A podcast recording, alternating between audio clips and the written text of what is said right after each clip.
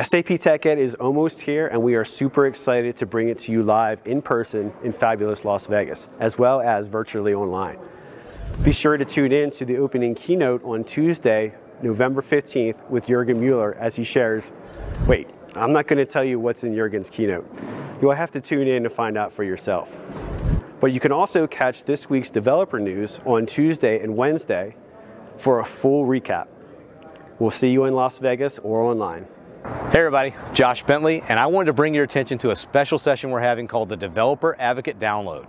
This is where we're going to talk about the demos that were done in the keynote. We're also going to have some other demos that we couldn't fit in with the Developer Advocate showcasing great technology, lots of open conversation, as well as we're going to announce the 10 grand prize winners from DevToberfest.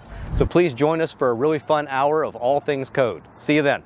Hey folks, if you're attending SAP TechEd Hands-On Labs Las Vegas, make sure to stick around after the reception on day one for the TechEd Hacker Night evening event.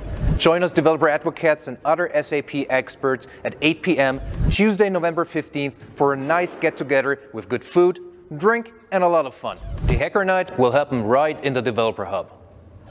We have activities planned like a movie in the community theater, games to compete in, and of course the opportunity to code for those of you who can't get enough of technology.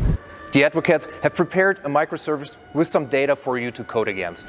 The cool thing is you can engage with other developers to exchange knowledge and share experiences about all the greatest and latest technology as well as get insight by chatting with us SAP folks.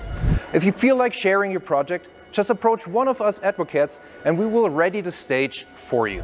We're looking forward to see you at the SAP TechEd Hacker Night evening for a perfect end of the first day at TechEd Las Vegas.